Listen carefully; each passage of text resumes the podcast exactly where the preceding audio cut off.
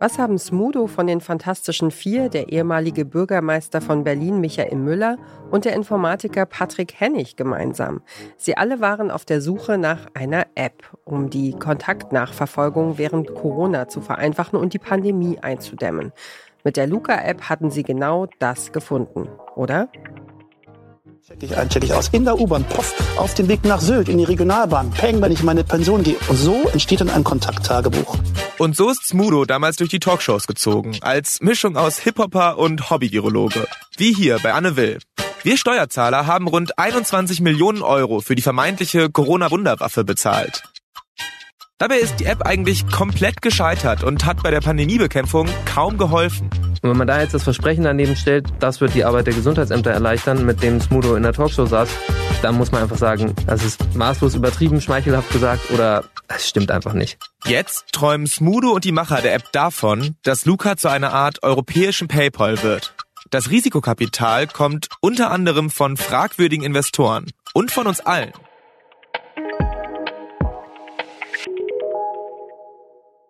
Das ist der Journalist Vincent Schirpke. Ihr hört den Podcast-Podcast von Detektor FM und wir empfehlen euch heute ausgecheckt das Luca-System. Erinnert ihr euch noch? Die Corona-Pandemie geht los und auf einmal dürfen wir kaum mehr das Haus verlassen, weil die Ansteckungsgefahr draußen unter Menschen zu groß ist. Dann die Idee, wenn die Gästinnen überall in Cafés und Restaurants ihre Kontaktdaten hinterlassen, dann ließe sich eine Infektion ja zurückverfolgen. Und so stapeln sich Zettel mit Adressen hinter den Theken oft mit falschen Namen, bis die Luca-App kommt. Daten sammeln, den Gesundheitsämtern bereitstellen, Kontakte nachverfolgen. Das soll jetzt alles digital gehen und damit viel schneller und einfacher. Luca hat eine Mission und ein Versprechen. Die App soll die Pandemie erträglicher machen, sozusagen ein normales Leben im Ausnahmezustand ermöglichen. Luca soll das schaffen, woran Politik und Behörden in der Pandemie verzweifeln. Kultur, Gastronomie und Einzelhandel offen halten.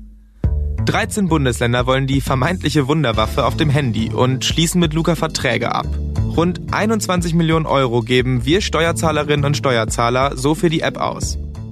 Alle wollen endlich wieder raus, sich endlich wieder treffen, essen gehen und shoppen. Deshalb geht es ganz schnell mit der App. Plötzlich ist sie fast überall im Einsatz und das trotz zahlreicher Probleme und Kritik von Anfang an. Zum Beispiel wird der sonst übliche Ausschreibungsprozess einfach umgangen. Die Bundesländer kaufen Luca, ohne dass andere App-EntwicklerInnen eine Chance hatten, ihre Idee in den Ring zu werfen. Die Datenschutzbeauftragte Maja Smolczyk spricht dann aber noch von anderen Dingen, zum Beispiel der Möglichkeit, die Daten zu manipulieren. Aber das war doch eigentlich genau einer der Gründe, die für Luca gesprochen haben, oder? Also, dass man keine falschen Angaben wie auf irgendwelchen Zetteln machen kann. Und Smolczyk befürchtet, Gesundheitsdaten und Bewegungsprofile, die Luca speichert, könnten durch Unberechtigte abgefangen werden. Mittlerweile hat die Luca-App ausgedient. Niemand muss mehr einchecken, um irgendwo einen Kaffee trinken zu gehen.